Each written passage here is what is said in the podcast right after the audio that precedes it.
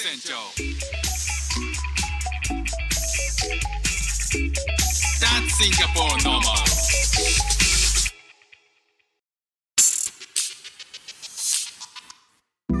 どうも、フック船長です。シンガポールで3歳と4歳の息子の子育てをしている主婦です。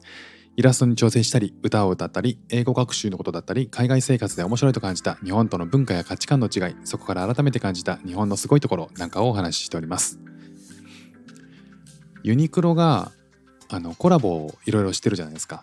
でそんな中で、あのーこの夏なのかな、えっ、と、マルニっていうブランドとコラボしコラボしたんですよね。であのこのマルニっていうのは、えー日本だと結構人気があるんですよね。小物が結構可愛くてえっとなんかバッグとか吉田川のポーターとコラボしたりとかいろんなところコラボして、えーなんか色使いが色使いとか模様がすごく可愛いんですよね。でまあそのマルニーが結構ハイブランドなんですよ。えっと T シャツとかだけでもどのぐらいなんだろう 5, 5万ぐらいするんじゃないですかね。でバッグとか平気で10万超えるしまあハイブランドなんですよかなりね。でそれが、えーユニクロとコラボするってことで結構業界はあの驚いていたんですよ。でその日本での発売を約1ヶ月ぐらい、え1ヶ月後ぐらいに先日シンガポールでも、買えるようになったんですよね。なんか発売前は日本だといろんな雑誌が、買ってみたとかマストバイはこれだみたいな、え投稿してるのは見てたんですけどシンガポールいつなのかなってなんかずっと発売されなかったんですよね。でユニクロは僕は結構好きなんでシンガポール来てから結構ユニクロばっかり買うんで、えー行ってたんですけどまあどうもなんかユニあマルに来ないなみたいなふうに思っててある時検索したら6月の末から、えーお店に並びますよっていう情報があのサイトに書いてあってああそうなんだだいぶ遅いなっていうふうに思ったんですよね。でこの、えーマルニっていうのはえっ、とまあ色使いがまあ可愛いんですけど、まあ、その分ねなんかこう結構おしゃれ上級者用だったりするんですよね。でそんな中でじゃあシンガポールで発売されましたと日本で日本も韓国も結構人気で、えー発売日当日はなんかお客さんもいっぱいいたと思うんですけどシンガポールどうなんだろうなと思ってね、えー多分この週末に発売されたと思うんですよ。で、えーちょうど昨日見に行ったんですけど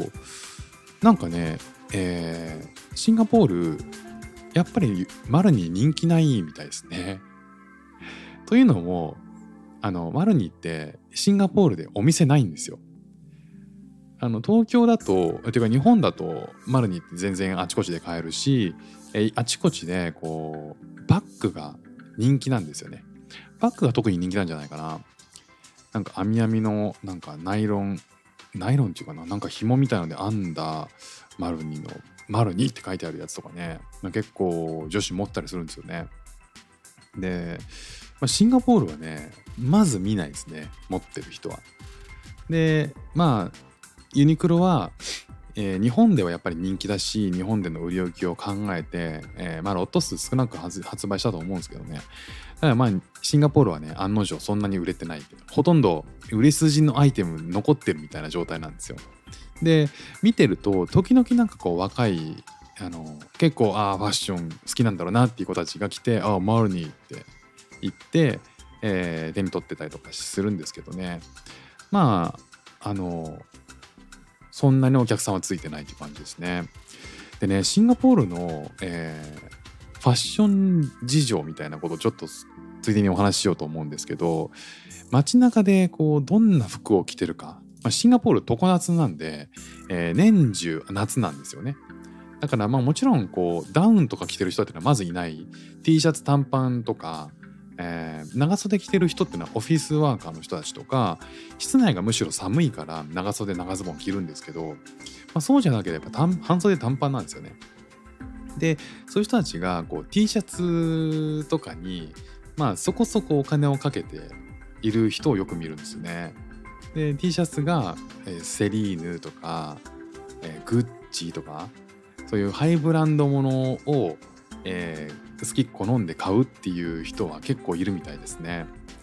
でまあそのハイブランド系で、えーやっていくか、えーまあスポーツウェアアンダーアーマーとかの、えー T シャツを全然街中で着るんですよね。あとはユニクロ系とか、まあ若い層とかだと最近なんか韓国のブランドだと思うんですけどアクメデ・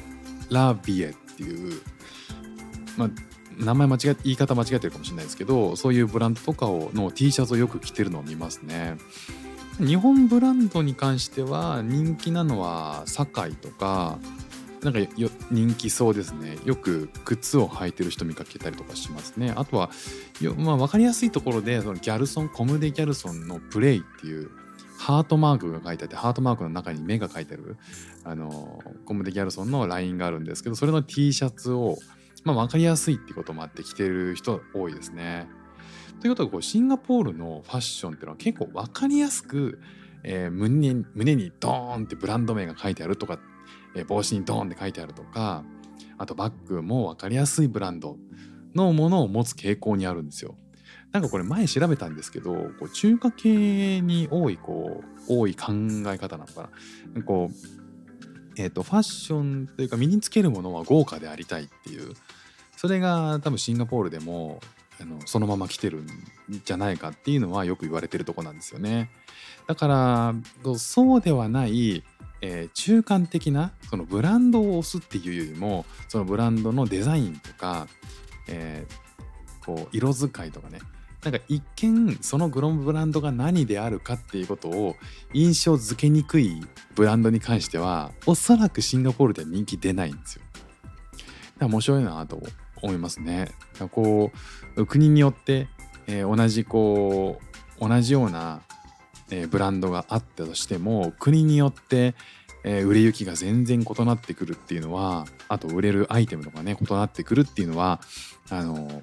まあそのもし海外に、えーブランドが進出したりとかした時によく考えなきゃいけない部分なんだなっていうふうに思いましたよくその国の人がどんなものを好きで、えーどんな価値観で動くのかっていうのをよく考えていく必要あるんだなっていうふうに、えー思いました。ということで、えー今日も聞いていただきましてありがとうございました。フック船長でした。じゃあまたね。